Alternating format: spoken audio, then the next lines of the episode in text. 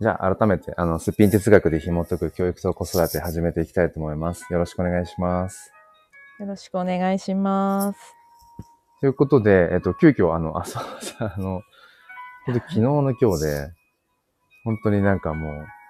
突然のお誘いで申し訳ないなと思いつつ、いえいえ。ええあのーなんだかな、昨日、たまたま、その、本当たまたまですね、あの、新しくそのね、ツイッターでできた機能のコミュニティを、まあ、いくつか入ってるんですけど、で、それをなんかちょろちょろ見てたら、あの、NFT 系の、あの、コミュニティの中で、その、池早さんが、あの、忍者寺子屋のなんか学校説明会について動画がアップされてますって言って、で、それを見に行ったら、YouTube のその、なんていうんですか、配信者のところに、あの、アスママって書いてあって、で、アスママさんのこのアイコンがあったから、あれ？と思って、あれ、アスママさん、ぜ忍者テラコヤの話、そういえば、されてたよなと思って、でそで、あれ、なんだ、この、なんだこの不思議な縁はというか、まあもちろんその、アスママさんをね、以前から知っていて、忍者寺子屋の話をされていたっていうのは分かっていたし、で、もともと僕はまあ、その池早さんがすごい好きで、あの、なんかラジオを聞いたりとかっていうのをまあしてたので、まあ当然その、まあ、クリプト忍者とか、なんかその辺のこう、接点はあるだろうなっていうのは、思ってたつもりなんですけど、なんかあまりにもこう、ポンポンとこう、繋がって、なんかかなりこう、テンションが上がってしまい、そう。それで、あの、スタンド FM のあの、エコーの コミュニティの方に、そう投げたんですけど、あすままさんと、なんか、池谷さんが、みたいな。でも私は、あの、池早さんとは全然接点がないんですよ。ええ、ええ、えなくって、うん私はただ、忍者寺子屋っていう存在を知って、え。うん、うん、そこから忍者ダオっていう存在を知って、うん。うん。で、それを作ったのが池早さんだと知ったのは かなり最後の方で。面白いですね。入り口が、なんか、まあ、逆っていうか、あれ、であれなんですね。僕とだからね、入りが面白い。ああ、逆なんですね。ね僕はその、そうですね。池早さんを知知ってというか、まあまあまあ、すごい有名な方だけど、池早さんから、その、まあ NFT っていうところを深くこう入っていって、で、そこで、そのクリプト忍者っていう NFT を作っている、で、そこから、えっと、忍者 DAO っていう、えー、まあ、ディスコードの中でやってる、まあ、グループっていうのかな。でそれを知って、で、そこから派生して、忍者寺子屋っていうのをやっているんだ。っていう感じだったので、面白いですね。その、うんあの、教室で言うんだったら、あの、アスママさんは、東側からのの窓から見てて、僕はなんか、西側からの窓から見てるみたいな。ね、そんな感じなのかな。あ、しゅうせいさんおはようございます。えーベイ君もおはようございます。ベイ君起きてるんですか ?5 時半ですけど。さっきあの、そうやさんが、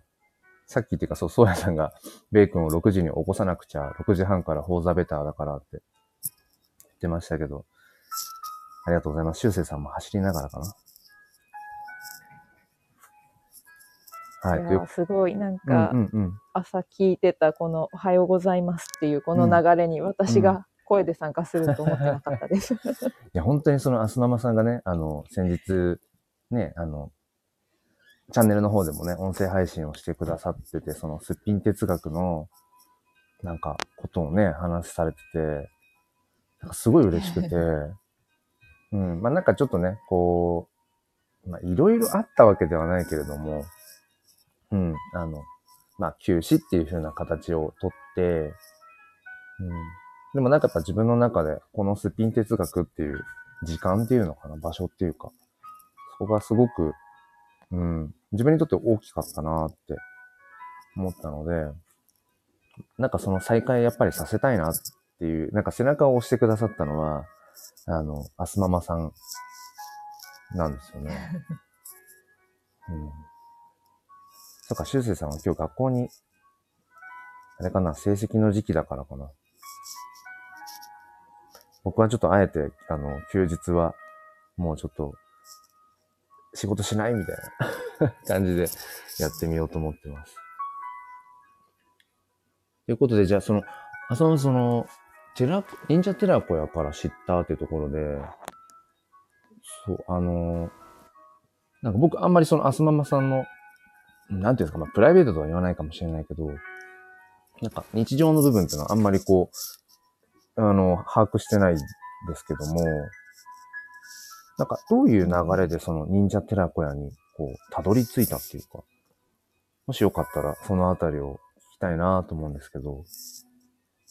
えーえっと、私、すごく喋るの下手なんですよ。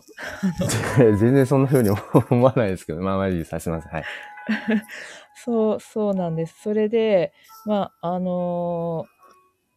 結構、あの、学校っていうもの自体をすごく苦手なまんま、子供時代は我慢して、人に合わせて生きてきてて、うんうん。なんですけど、ちょっとなんか、親になってみたら、子供が今度学校行きたくないっていうので、うんうんうん。いや、行きたくないよねって分かってしまう。から、あの、うんうんうん。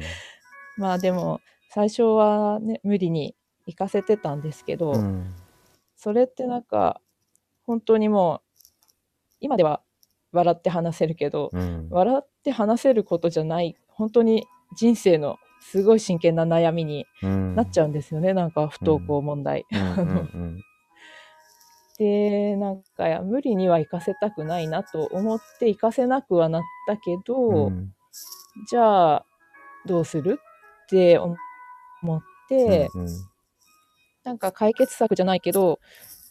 なんかもっといい生き方をうん大人が示せたらいいなと思ってて、うん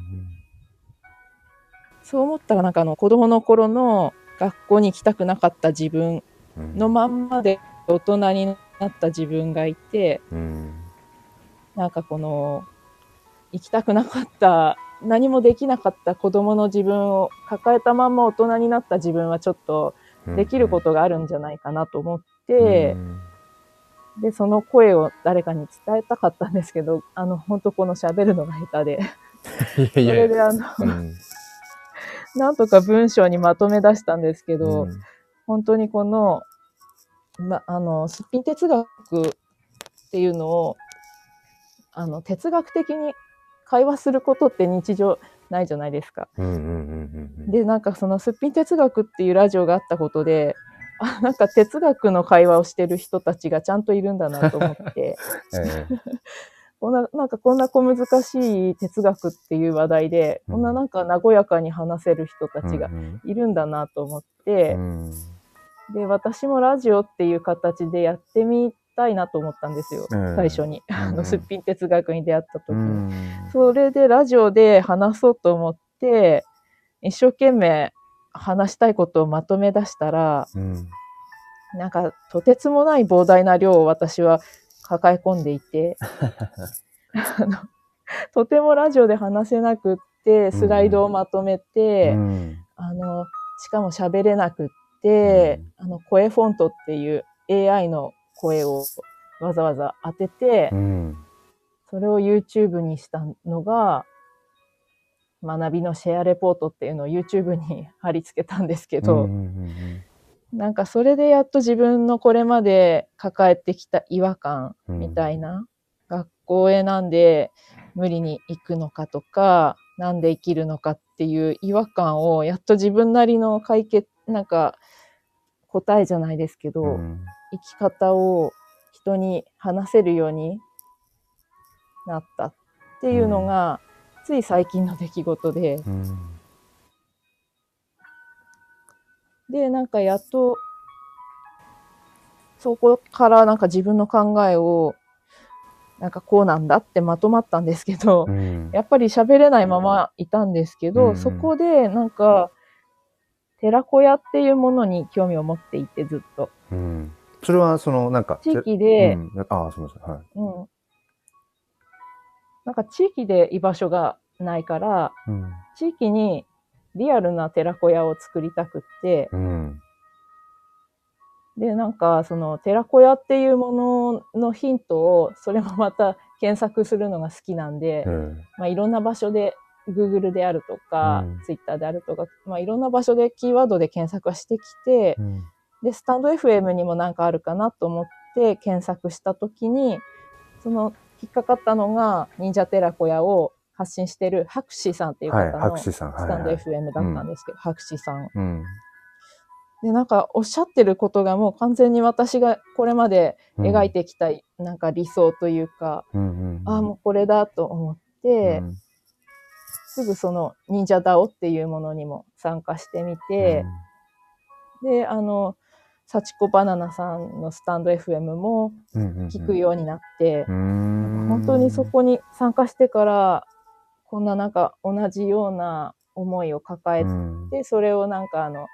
形にしていく方たちに出会えたっていうのが嬉しくて、うん、うん。それでなんかやっとなんかこのスタンド FM でうん。話してみることができるようになったっていうのが本当にこの忍者寺子屋に出会ってからっていうお話です。はい。いやーなんか、すごい、すごめんなさい、すごいって今、語彙力が乏しすぎて、あの、聞いてて、なんていうんですかね、その、本当に、僕もその博士さんは、その、存じ上げてたし、その忍者寺子屋とかね、なんかそういうのもそうだけど、なんか、なんか点と点がこう繋がっていく感覚が今聞いててすごい面白くて、あの、十分バッチリ話せてると思うんですが、あすままさん。いや、多分、多分ね、皆さんそう思うと思うんですけど、あの、だから僕もなんか、まあ固定観念にとらわれてたじゃないけれども、なんかね、あすままさんも、その、話すのがちょっと苦手でとか、あと、なんていうんですかね、その、まあこのアイコンっていうのもあるのかもしれないですけど、なんか本当に、うーん、ごめんなさいね、ちょっと本当に、その、誤解のある言葉かもしれないですけど、なんかあんまりこう、うーん、世の中のそういうものについて、そそんなにこう詳しくはなく、ちょっと疎い方でみたいな、なんとなくそういう印象を、なんとなく僕は持ってたんですけど、なんかその YouTube にね、その学びのレポートをシェアしてみるだとか、さっきも何でしたっけ ?AI の声フォント？とかっていうのも僕初めて聞いたし、その、僕の中ではその忍者寺子屋ってものが、まあ入り口がね、その浅ママさんと逆っていうのもあるけど、池谷さんから入ってその仮想通貨とか、うん、暗号資産とか NFT、で DAO とかっていう、なんかそこの流れから言ってて、忍者寺子屋が僕の中にはこう位置としてはあるので、なんかそこにそのリーチしてる浅ママさんが、何者なんだろうっていう、本当にその何者なんだろうって、本当にこれ本当にそう思って、特に昨日ぐらいとか、あれなんか、ね、ご自身は、うん、すごいこう、まあ、ご謙遜されてたんだなってことを感じつつ、めちゃくちゃすごいじゃないかって。違うんです。私は本当に何者でもなくって、何者でもないからこそ発信することに意味があるなと思ってて、うん、なんかその、この何者でもない人の生きづらさを語れる人がいないと思ってて、そこが最近、なんかそこを表現してくださる人に最近すごく出会えるようになってきて、なんで、一人だと話せなかったんですけど、あ、そうなんだっていう共感があちこちであって、あ、じゃあもう話してもいいんだなっていうのが、それが多分 HSP っていうことに出会ったっていうのはうんうんうん。一番その以前にあったのが、うん、HSP 界隈って言ったらあれですけど、うん。なんかそういう気質の方は多分すごく本質的にこの世界を切り取っていて、うん。なんでやっぱりあの黒先生、黒さんもそうおっしゃってましたけど、HSP っていう気質があると、うん。わかると、なんか世界をなんか違う視点から見てる人たちがちゃんといるっていうことに気がついて、なんであの、どっちがいいじゃないんですけど、うんこっちの視点もあるよっていうことがあまりにもこれまで語られてきてなかったんだなっていうことに気づいて、ええめちゃめちゃ、あの、なんか、なんでしょう。なんかいろいろ繋がるなって。うん。なんか、アスママさんとこう、なんでしょう、こう。なんか一旦ね、ちょ、ちょっとこう、僕の中で、そのやっぱスピン哲学が休止したっていうのもあるけれども、ちょっとこう、距離が、こう、近づきつつあった距離が、なんか少し離れちゃったような感覚が僕の中であったんですね。アスママさんっていう存在が。うん、勝手に、勝手にそう感じてたんですけど、でもなんか、今回また、そのきっかけはなんか本当いろいろですけども、うーん、その池早さんもそうだし、その忍者タレオクラとかもそうだし、その博士さんとかもそうだし、うん、なんかこう、いろんなきっかけはあったにせよ、なんかこうやってまた、そのまあ HSP ってそういうね、うん、共通のワードとかっていうのも含めて、なんかやっぱり、なんか縁があるんだろうなって今。うん。だからこういう風にして今ね、こうやって話せているんだなってことにすごいね、なんか、嬉しいですね。うん。そうなんです。私もなんかあの、黒さんのそのすっぴん哲学とか、うん前向きファインダーから、そのなんかメタバースとか NFT の話が出るんだと思ってなくって、うん。なんかそういう話が聞けた時に、なんかつながるものがあるんだなと思って、うん、嬉しかったんですけど。ね面白いな。入り口が違うけど、なんか、今同じようなね、場所を見ているっていうのが面白いと思って。あの、修正さんがね、あの、話せてますよってさっきのアスママさんが、あんまりうまく話せなくてっていうところに。そう、あいの、やなんかね。人と噛み合わないんですよ。あの独り言は言うんですけど、うんこのなんか二人で話すとうん。かぶっちゃったりとか、うん。タイミングが私とっても下手くそで、でも今なんかあれですよね。噛み合ってると僕は勝手に感じてるんですけど。そうであれば嬉しいんですけど、すいません、いろいろと。とんでもないです。じゃあそのなんかね、今、メタバース。メタバースちょっと、イントネーションがメタバースか。メタバースってね、今、うんメタバースかな？うん、メタバースの今、ね、あの、まあ、リアルタイムで、まあ、もしくはアーカイブで聞いてくださってる方が、そのメタバースってなんだって多分、ね、方もいらっしゃると思うんですけど、うんまあ、仮想空間っていう、まあ、簡単に言っちゃうと仮想空間っていう、まあ、認識でいいですよね、メタバースってね。バーチャルリアリティとか。うね。だからなんか、メタバースっていう言葉自体はなんかここ最近、すごいこう表に出てきた感じがするけれども、なんかバーチャルリアリティとか、あとオンラインゲームみたいな世界観で言うならば、もう10年以上前からね、あるし、僕もなんかそのドラゴンクエスト10オンラインっていうのを、あの、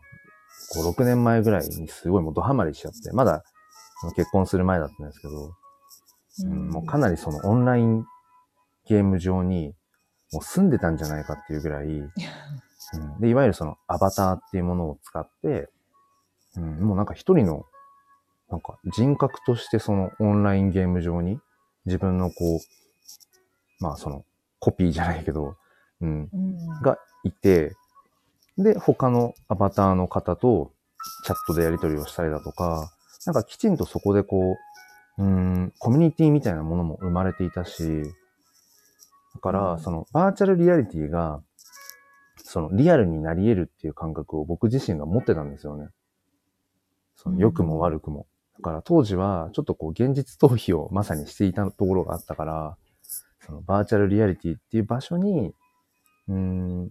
まあ、逃げ場までは言わないけど、なんか自分のこう安心できる。あとは自分のなんかこう、認めてもらえる場所が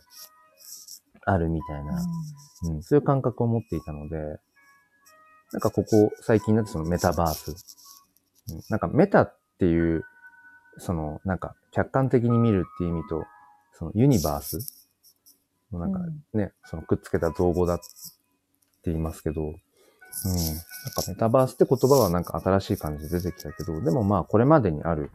バーチャルリアリティの世界のことだよなとは思いつつ、うんうん。ちょっと今メタバースの説明だけをしてしまったんですけど、うん。あ、どうぞどうぞ。いいえ。いや、そうなんですよ。なんか私の捉え方がすごく、そそのデジタルっていうそのものを、多分普通の人が捉える以上に、とてもなんか、なんか違う捉え方じゃないんですけど、私自身がこうリアルに人と話せないで生きてきたから、うん。つながりっていうものが、あの、デジタル上にしかなかったんですよ。最初に、うん本当に一番最初は、インターネットの始まりの頃って、うんこんななんかいろいろツールがなくって、うんなんですか、メールのやり取りからっうんていうところから始まり、うん掲示板っていうものができて、うんうんなんだ、ホームページを、あの、H、なんなんですかね、あれ。HTTP とか、え？HTML。あ ML の方か。うん。ななんですかね、あの、言語を使って、うんノートパッドで作るみたいなところからの始まりで、うん。なんかその先にいる人たちとやりとりをしてきたから、うん。なんかメタバースができたから何かが解決するとか、そっちの新しいものが何かとっても革新、革命的なとか、そういうことのなんか感じ方がなくって、うん。本当にやりたいことは、その人とつながることで、うん。そのためのツールがだんだん増えてきたことが、まあ助かるっていうことではあるけど、うん。なんかどれもそんなに変わりはないというか、うん。うん。掲示板でやり取りをするのと、メタバース上でやり取りをするのは、うん。実はそんなになんか違いはなくって、相手と何をやり取りするかっていうのが一番大事なんだけど、うん。うん。うん。そのメタバース上になると、なんかそのリアルタイムのやり取りがスムーズになるなって感じていて、うん。うん。うん。その掲示板だとなんかどうしても時間差が生じるんですけど、うん。メタバース上だと、そのアバターの動きからわかる情報っていうのも追加されるので、うん。うん、なんかやっぱりその、かなり、まあ現実に近いものにはなるんですけど、うん。それぞれの良さはやっぱりあるなと思ってて。うん。なんでやっぱメタバースだからっていうよりも、なんか現実の代わりをメタバースでやるっていうよりは、なんかそれぞれのツールの良さを使っていけたらいいなと思うんですけど。なるほど。そっかそっか。あくまでも、なんか、目的としてはその人と繋がっていく、繋がっていきたいっていうところがあって、それが、あの、現実、まあ、仮想現実別として、あまあ、ネット上とか別として、オンライン、オフラインも別として、人と繋がるっていう目的があって、で、その手段として、その掲示板、インターネットの掲示板があったり、うんまあ、こういう、今のね、僕と浅沼さんがこうやって繋がってる、このスタンド FM のライブ配信っていうのも、その一つかもしれないですよね。とか、そうですよね。その中の一つとして、えっと、メタバースっていう仮想空間っていう捉えってことですよね。ああ、面白い。そっかそっか。うん。あ、そう、あ、いえっと、弓嫁さんおはようございます。一応今、先ほどコメントでも言ったんですけど、一応声でも 挨拶しときます。おはようございます。おはようございます。えっと、そうそう、今なんだっけ？えー、そう、だからね、メタバース、メタバースってなんかこう、やっぱりいろんなところで耳にするようになって、なんかその、目新しいものとして、そのメタバース空間っていうものが、なんていうのかな。それが目的じゃないけど、うん、ちょっとね、その、あくまでも手段なんだけど、すごいそれがこう今、フィーチャーされてるっていうのかな。なんか、取り出されてる感じがあるけれども、あくまで手段なんだよっていうのを、なんか忘れないようにするっていうのはすごい大事かもしれないですね。うん。だから、メタバースって言っても、その、要は、ただ、バーチャルリアリティの空間ってことだけだから、その空間で、その何をするかってとこですもんね。うんうん。だそれで、今回その、まあ、あつままさんが、ね、あのーまあ、たどり着いたというのか、まあ、今一つその手段として、その忍者寺子屋っていうものがそのメタバースの中にあって、で、そこにこう、ね、こう未来を見出そうとしてるってことですもんね。そうなんですよね。なんか、あすままさんにとってその、まあ、忍者寺子屋、なんか4月開校とかでしたっあ、そうなんです。うん4月開講で3月1日から募集を開始されるうんようです。なんか20人って、確かはい、20人。ね、最初になってて、あの、あの YouTube のね、見てるアバターの感じかとか、こう、周りのこう反応からすると、20人い、なんか、収まるのかな、それでってちょっとね、思いつつも。ね、うん私もそう思ったんですけど、なんか、うんあの後 DAO の方行ってみると、うん。あの、バナナさんがうん。20人も集まるかわからないけど、1人でも来たらやりますって言ってらっしゃうんって、いや、絶対すごく来そうな気がしてるんですけど、私は。そこに、あの、変な話、アスママさんも、なんか、まあ、お応募っていうか、でも私は大人で、うん。募集は子供だけっていうことで、えっと、小学生から高校生までっていうことなので、うん。なんかやっぱり大人も交えた場所になっていくといいなっていう話はすごく DAO の中で私はさせてもらってて、うん。まあそれもあの将来的には大人の学び場っていうのも必ず作りますってあの説明会でもバナナさんはおっしゃってくださったんですけど、今とりあえずあの子供の居場所居場所っていうよりあの子供たちをうん。集めるっていう感じで、うん講師の方と子供たちの場所に今はなる感じですね。うんそっか。その、ちょっと、あの、メタバースでのその教育っていう話と若干それますけど、今その浅沼さんがおっしゃってた、その DAO の方でっておっしゃってたじゃないですか。うんそれって全部ディスコードでやってる感じなんですか？結局、やっぱ DAO って。そうです。ディスコードですね。僕ね、あのディスコード自体はもう1年以上前から、なんか、なんていうんですか、こう、ダウンロードっていうか、うん、していて、こう時々、その、その、忍者 DAO とかじゃなくても、なんか覗いたりはしてたんですけど、いまいちね、なんか使いこなせないっていうか、使い切れてないっていうか、なんかね、入りきれてなくて、そう、忍者 DAO も入ってはいるんですけど、忍者 DAO、うん入ってらっしゃるんですね。う入ってるんですけど、なんかね、いまいちね、どっから、その、いわゆる、会話？対話？に入っていってるのかがね、うん。いまいちわからず、ちょっとね、やきもきしてるんですよね。なんかそう、私うん。もディスコードは未だによくうん使い方がこれで合ってるのか分かってないんですけど、うん。えなんか言えることはそこになんか本当に忍者 DAO っていろんなプロジェクトが同時進行しているので、えうんうん他の部屋には私は一切関わらず、うん。うん。あの、でも一応メインの部屋があるので、そこへ入って忍者寺子屋へ行きたいですって言ったら、ちゃんと、あの、忍者フリースクールっていう部屋があるので、そっち、そっちですよって案内してくださる人がいて、うんうん。忍者フリースクール企画だったかな？なんかあの、ディスコードの中に、そのテーマごとに部屋が分かれてるんですけど、今ね、ディスコードをちょっと、あの、立ち上げました。はい。忍者 DAO の、うんうん。忍者フリースクール企画っていうタイトルになってなかったかなその部屋が。あの、忍者フリースクール企画。忍者寺子屋開講式っていうのは今、あ、寺子屋フリースクールっていうのはありますね。あ、そうかな。寺子屋フリースクールだ。そっちですね。なんかあの、開講式用の部屋と、あの、鯉のぼり企画用の部屋が今、二つ別にあってそはい。れの元になってるその寺子屋フリースクール企画がうんメインなんですけど、忍者寺子屋の。ええ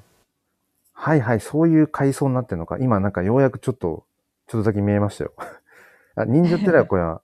入ったら、あ、アスママさん、アスママさんしゃ喋ってるというか、あれじゃないですか。YouTube 動画をアップしましたって。アスママさんを見つけましこ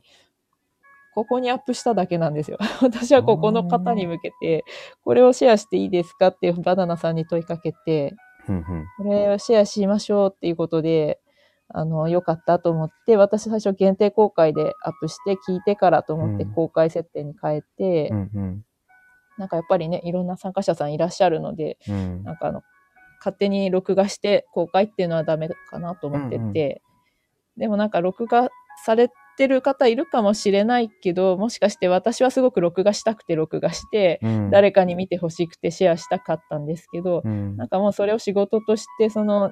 忍者寺子屋の方が他にやってたらそれでよかったんだけど、誰もなんかされてなかったみたいで助かったって言っていただいて、あ、じゃあよかったなと思って。なるほど。あ、アスママさん。いますね、ここに。忍者寺子屋の。えーっと、あ、こっちか。寺子屋フリースクールに。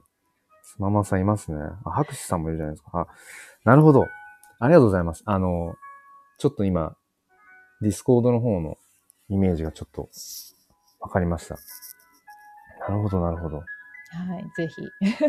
いや、すごいな。やっぱりその入り口が違うけど、うん。あ、ディスコードにいるっていう。なんか、僕の中では、そのディスコードっていうものは、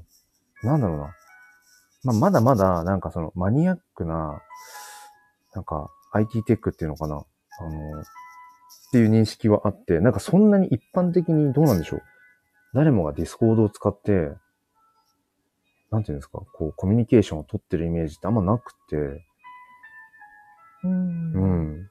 だから、こういうね、あスタンド FM とか、うんなんか音声系をこう、聞く方は、あの、すごいアンテナ高いと思うし、多分いろんなことをねうん、キャッチアップしてるんだろうけど、でも、ディスコードってなんだっていう方も多分ね、多いんじゃないかなと思ってて、うん、そこにね、そうですねアスママさん普通にいらっしゃるから、やっぱりすごいな。いや、なんか私はそのディスコードっていうものを結構以前に、何でしたなんかゲーム、ゲーム、こ息息子がいるので、なんか、結構ゲームとかのつながりはディスコードが多いんですよね。なんかツールによってやっぱり使ってる人のなんか特徴があるというか、んなんかやっぱ目的によって使い分けてるんでしょうけど、うんなんかスラックとかディスコードとか、学校関係だとなんか何ですか、マイクロソフトじゃなくて ななんかありますよね。なんだろう。学校系の。学校で使ってるやつ、なんかチャットソフトみたいなの、いろいろなんかあるんですけど、あーはいはいうん ものによってやっぱりうんいいとこと悪いとこはあって、うん。そっかそっか、そういう感じで。だから、浅野さん結構だから IT、IT 系っていうか、まあネット系っていうか、なんか割と、なんて言うんでしょう、こうネットリテラシーっていうのかわかんないけど、多分強いですよね。でも私、あの、分かってないままやってて、本当目的が一番強いので、そこに向かって何使おうかっていうやり方でやってるから、うん。いや、でもそれ、すごいうん、僕はなんか理にかなってると思ってて、うん。あ、香西さん、吉高さんおはようございます。あ、翼さんもおはようございます。おはようございます。ちょっと今ね、はい。うんで、なんだっけ、その、そう、今のアスママさんがおっしゃってた、使い方よくわからないけど、目的があって、そのためにってすごいなんかね、なんか言い方ですけど、なんか正しい順番な気が僕はしますね。なんか、これをしたいから、それをするためには、どこの道具、ツールが必要なのは分かっている。だから、あんまよくは分かってないけど、でもとりあえず使ってみて、で、目的がはっきりしてたら、なんか、おのずとその道具の使い方って、なんか、学んでいくじゃないですか。そうなんですよねう。ん。うんあ、だからすごい大事ですね。だから僕も多分そのディスコードをいまいち使い切れてないっていうのはその分かっているし、時々覗いたりもしてるんだけど、自分の手段の一つにまだこうできてない理由は多分ディスコードを使ってとかディスコードの中で自分がしたいことが今特に多分ないからなんでしょうね。多分。うん。だから、その、なんか最近僕が NFT、NFT とかって言って、その NFT を買いたい、NFT を所有したい。うん、なんか時代の波に乗りたいじゃないけど、とりあえずなんか触れてみたいっていう、もうその強いなんか欲求、目的があって、で、そのためにもうなんか調べまくって、英語もなんかその都度こう、なんだ、翻訳しながら、なんか、えっ、と、仮想通貨用の、えー銀行口座作り、うーん、なんか仮想ウォレットを、こう、アプリをダウンロードして、で、うーん、なんか送金してとかなんとかとかって言って、で、オープンシーっていう NFT のこう、市場に行って、これどこでどう探すんだみたいな。で、買ってみてとか、うん。うん。なんかもしその NFT を所有したいみたいな、買ってみたいっていうのがなかったら多分、そのいろんな英語のリテラ、英語リテラシーの壁とか、ネットリテラシーの壁とか、マネーリテラシーの壁とかを多分突破できないんですけど、うんうん。ここに行きたいっていう強い思いがあると、案外人間って、そう、なんとかするもんなんだよなっていうのを、今なんかアスママさんのね、お話を聞いてて、そう聞きましたね。今ね、あ翼さんがディスコードってハテナっていう風になってらっしゃって、うん今聞いてくださってる皆さんも、どれぐらいあれですかね、ディスコードっていう、まあ、チャットツールっていうんですかね、アスママさんね。そうですね。チャットツールっていうのかな？うん多分そうですね。うん。チャットを、スラックとかだとやってる方いるんじゃないかな。僕、スラックの方がわかんないな。ああ、そうです。うん。あ、そうだ。チームスだ。チームス。チームス。うん、うん、うん。まあいろいろある、その、うん。まあ、コミュニケーション。まあ、文字ベースですよね。テキストベースで、音声もできるんですか、ディスコードって。ディスコード音声できます。あ、できるの？そっか。もうなんか見てる感じだと、ほぼほぼテキストベースが多いのかな。あーで、結構ディスコードの中でうん音声もやってらっしゃいますね。うーん時々。あ、そうなんだ。うん。そっかそっか。あ、面白いな。なんか本当いろいろ勉強になります。そう。なので、翼さんディスコード、僕が説明するよりもあれですね。もしかしたら聞いてくださってるどなたかが、あのディスコードっていうのはこういうものだよって、もしあのよかったら、あの、コメントで飛ばしてください。まあだから、そうですね。チャットができる、まあツール、アプリの一つっていう感じ？そうですね。うん、で、今、多分小学生とかの方が詳しいんじゃないかな。なんか結構小学校って今あの、うん何でしたっけ？ギガスクールじゃないけど、ギガスクールね。人一台うんうんうん。持ってて、うん端末だと、うんまあ、チームスとか使ってる子、うんうん多分たくさんいると思うんですけど、うんうんうんうんそんな感じのうちの一つのツールがディスコードうんうん。なんですよね。そうかそうか。そうですね。そうで、今その、あつままさんと話をしている、あの、まあ、メタバース空間に、まあ、学校、まあ、バーチャルリアリティのね、その学校を作って、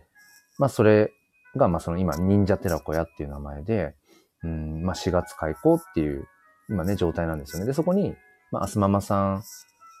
も、こう、なん、なんていうんですか？関わるっていうか、立ち会うっていうか、関係してるっていうか。なんかねうん。忍者ダオって本当になんか、やれることを持ち寄ってる感じで、うんうん。なんか本当になんか、だからなんかや、やれますよってこっちから言わないと参加できないみたいな。うんうんうん。なんかメンバーになったからどうとかいう世界じゃないなと思ってて、うんうん。あのメンバーっていうのがあるのかわかんないんですけど、今メインメンバーはその幸子バナナさんとか博士さんっていう方とか、うんなんかメインで動いてくださってる方はすごくいるんですけど、うん。そこに参加したいなと思ったら本当にうん。やれることを言って、こんなんやりたいですっていうことからまず始まるんだなと思ってて、うんうんうん、なんか、これまでのやり方とは本当に、だから、DAO っていうものの、そのあり方がなんか新しいなと思ってて、うん。うんうん。うん、今ね、忍者ダオのディスコードのリンクを貼ったんです。うん、うん。あ、あ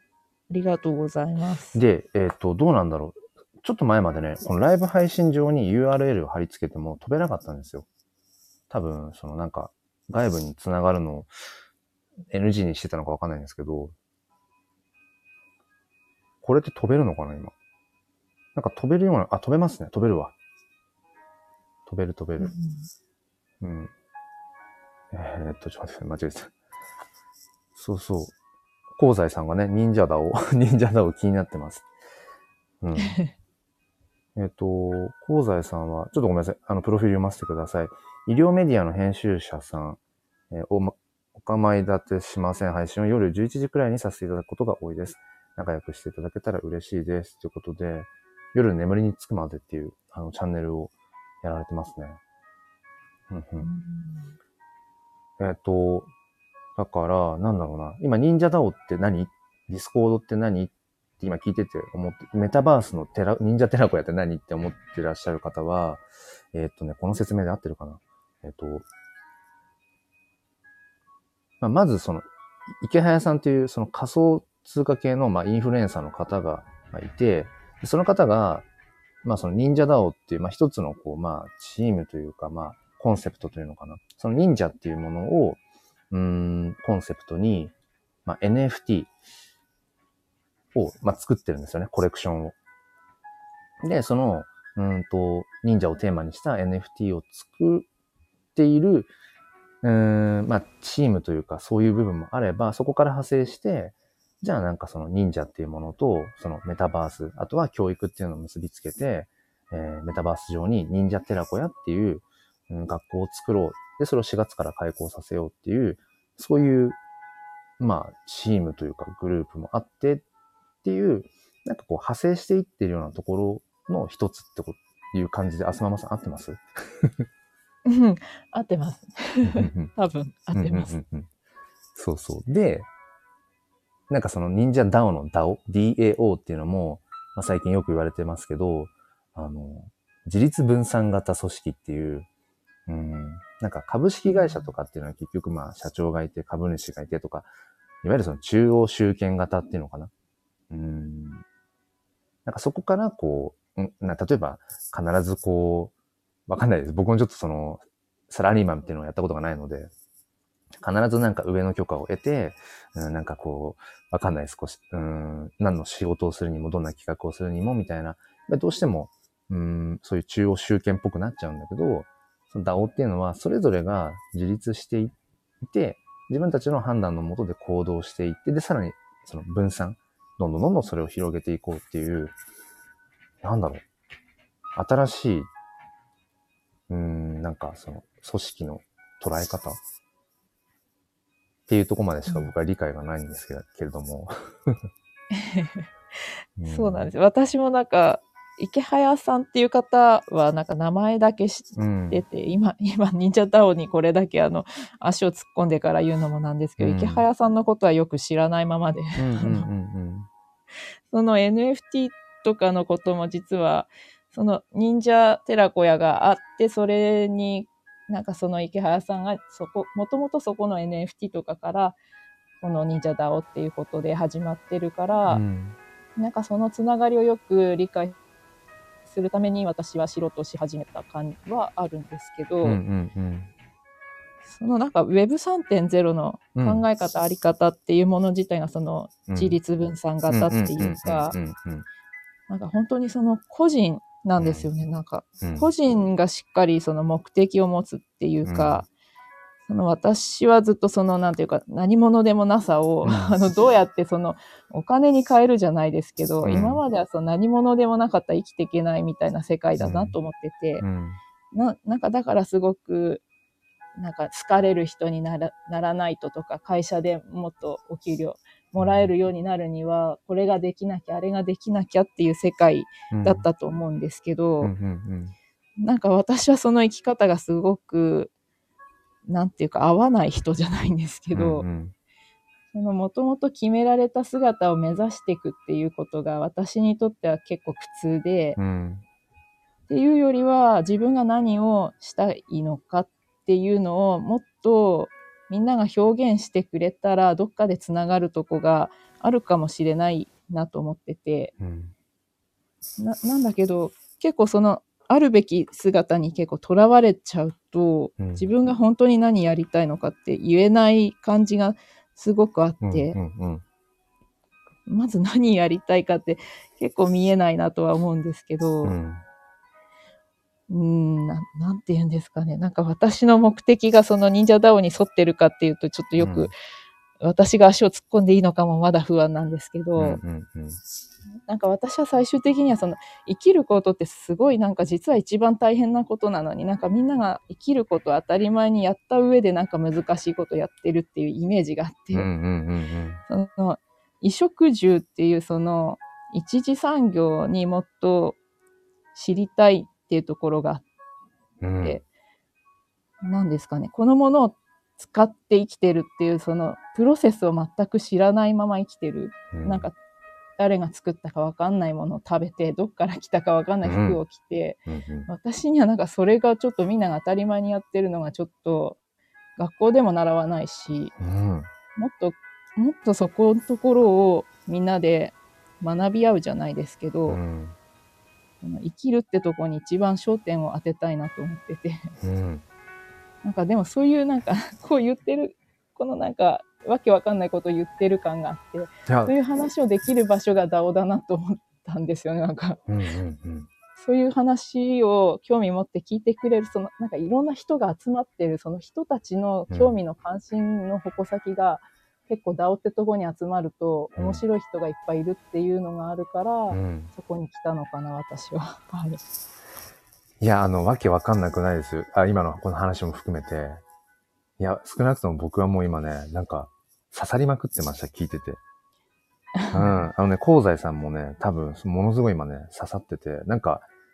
香西さんの何かが今ね、揺れ動いてますよ、きっと。うん。そう。なんか、僕がなんか今、その話をまた、あの、言葉にするのも野暮ですけど、ね、本当になんか、ね、当たり前のようにみんなこう、まあ生きていて、ともすると生きていることをそんなにこう、意識していないというのか、普通のこととしてね、やってるかもしれないけど、でも本当に、なんだろう、うーん、生きることってやっぱりしんどいなって思う時ってやっぱあるし、それは別にその人が悪いとかじゃなくてね、なんか置かれた環境とかっていうのもあると思うし、うん。で、それを、なんだろうな、子供の時から感じている子っていうのはやっぱりいるし、僕もその公立のね、小学校の教員を、まあ、十数年やっていて、やっぱり毎年その受け持つ子たち、まあ、クラス、まあ、20人から30人ぐらいの中で、うん、なんか生きづらさを感じているだろうな、この子は。っていう子は必ずやっぱいるし、うん、結局なんかあの、うん、その学校のクラスっていう、なんかまあ何十人っていうその集団っていうのと、なんか面白いことに社会の縮図のように、なんかね、バランスよくね、必ずいるんですよね。うん、なんかいろいろとこう率先して積極的にバンバンやっていけちゃうような子もいれば、それをこう遠巻きでちょっとこう一歩引いて見ている。で、何してるんだろうって見てる子もいれば、や、本当は遠巻きで見てるけど自分もそこに入りたいんだよね。でもそこの壁が突破できないんだよねとか、あとは、なんかうまくその集団、そもそも集団っていうものに入っていけないっていう、うん、入り方がわからないとか、あとは、自分は普通の感覚なんだけど、なんか周りが理解してくれないんだよねっていう。だから、こう、いつもなんか、うん、一人でいる子って見られちゃうとかね。うん、その子は、例えば、うん、ひたすら虫が好きでずっと虫を観察してたいんだけど、でもなんか、そういう子にとっては、はい、次の授業算数ですっていうふうにカリキュラムがバシバシ決まっちゃっている、いわゆる公教育は生きづらいだろうし、合わないなって感じるんだろうし、ともすると、僕もその公立小学校の教員の一人だけど、そういう子供一人一人の興味関心とか可能性ってものを、なんか下手したらね、なんかもぎ取っちゃってたりとか、そういうつもりはなくても、うん、って思うことがやっぱ少なくなくて、だからやっぱり、まあ、公教育が全てにおいてダメとか、全部もう課題で全部うん。作り直さなきゃいけないとまでは思わないけど、そこにやっぱり合わない、合いづらいっていう子は多分いっぱいいるし、日本の公教育が変わらなきゃいけない側面もありつつ、でもなんかそれ、でもやっぱりその公教育っていう、うーん、変な話、うん、なんだろう、所得が低いとか高いとか関係なく行けるやっぱ場所、学べる場所だから、なんか必要なんだけど、でも、なんていうんですか、サードプレイスとか、うん、言ったりもするのかもしれないけど、その忍者ダウンのねう、ん。その説明会の方でも、なんかここがその完全になんか何かの代わりの場所に、そのししたいっていうところまで行っちゃうと、うん、っていうふうにはね、おっしゃってましたけど、あの、幸子バナナさんが。なんだろうな、ひああくまでもこう一つの、うん、よりどころの一つにしてもらえればみたいな。ごめんなさい、合ってるかわかんないけど。いや、本当、うんそうなんですよ。あの、まず目的を持たないとそこに行くことも、うんあれなんですよ。とりあえず行けばなんとかなるだろうっていう世界ではなくって、何がしたいかで行く場所なんですけど、うん。私もなんかさっきの公教育の話で、なんか全然公教育が悪いとも思ってなくって、うんうん公教育って確かに息苦しさもあるけど、うん。そこのなんか作られたプログラムってすごいなんかうん。日本のうん。誇っていいとこなんじゃないかなと思ってて、うん。それに沿っていけば、まあ中学校終わる頃にはすごく一人前じゃないですけど、うんうん常識を知ってるし、うんうんうん。それってすごいなと思う。それがもうなんか日本人なら誰でも無料で受けれるってうん本当すごいなと思ってて、うん。それは全然よくって、ただそこに目的を持てない世界っていうのは、なんかその外の世界に足りないものがまだあるなと思ってて、うん。なんでなんかその息苦しさをもっと外から取り払って、うん。なんかみんなもっと自由に、学校もななんかそのプログラムはいいんですけど、もっと自由であっていいんじゃないかなと思って、その選択肢の一つとしての学校として見ることができたら、うん。なんかこういうことがやりたいからこの会社に入りたいからそのためにうん。なんか学校へ行くみたいなうん目的から入れたらとても、うん。さっきの NFT をあの知りたいからっていうんじゃないです。け ど、やっぱなんかその幸子バナナさんが言う、うん好きは学びの出発点ってやっぱうん。そういうことなんだなと思ってて、うんうん外側からやっぱなんかもっと増やしていけたらうんいいんじゃないかなと思っています。はい。いや、なんか、浅野さん、今日すごい、あの、僕の中でも、また一歩、なんて言うんでしょう、その、公教育の、うん、できること、できないこと、うん、なんか、あり方っていうところと、その、ね、メタバース上での仮想空間での、まあ、教育の場っていう、忍者寺子屋っていう存在のできることとか、うん、すべきことっていう、なんだろうな、場所としてね、うん。っていう部分のなんか位置づけがちょっとこう整理された気がします。うん。あと、うんなんだろうな。うん、そ、そういう、まあ学校で、公教育以外のね、それあとそのバーチャルな、そういう、うん、忍者テラコヤみたいなメタバース空間の教育とかじゃなくて、また、その、いわゆるオルタナティブスクール、うんまあフリースクールとかも含めて、なんか、モンテッソーリ教育とか、なんか、サドベリー教育とか、なんか、レイチョウエミリア教育とか、なんか、いろんな、まだまだその日本の中ではスタンダードにはなってないけども、っていう、なんか、そういう、いろんな選択肢があって、それをまずやっぱ大人である僕ら、親である僕らが、そういう選択肢がこの世界にはあるんだよっていうことを知った上で、うーん、なんか自分の目の前にいる、それが自分の、自分の実際の子供かもしれないし、僕みたいに教員として関わる子かもしれないけど、うん。あ、君の興味関心はここに向いてるんだね。だったら、こういう手段が世の中にはあるんだよ。うん、そうか、この今行っている学校ではそれがうまくいかないんだったら、こういう学校もあるよとか、なんか、そういうふうに、うん、なんか示していけたらいいのかなってことを、なんか今日思いました。ねなんかでも私は本当に学校子供のものだと思ってなくって、うん、なんていうか大人の学びがないなって思ってるので、うん、もっとなんかその子供のうちにとかじゃなくって、うん、大人たちがやりたいことを学んでるところがうん。学校というか、学校としてうん、あちこちにあったら、そういうところの出会いとかからも目的を見出すんじゃないかなと思ってて、うん、うーんなん、なんて言ったらいいんですかね。その、選択肢っていうのが子供のための学校だけじゃなくって、うん、このなんか、すべての人が学び合うための場所っていう選択肢をもっと増やしていきたいと思,、うん。思うんですけど、本当そうですね。安間さん、あの、ぜひ、またちょっと、あの、引き続き今度、もっとなんかその、忍者テラコヤにについてもスポット当てて、深くまたお話を、ぜひちょっと、させてくださいしましょう。すいません。うんはい。今ね、ちょうど1時間ぐらいになるんですけども、あの、この後うん6時半から、同じくね、あの、ツイッターの、えっ、と、コミュニティ、えースタンド FM エコーのメンバーの、あの、ベイ君のね、あの、ベイ君とあと、そうやさんっていう方、二人でやられて、お二人、保育士さんなんですけど、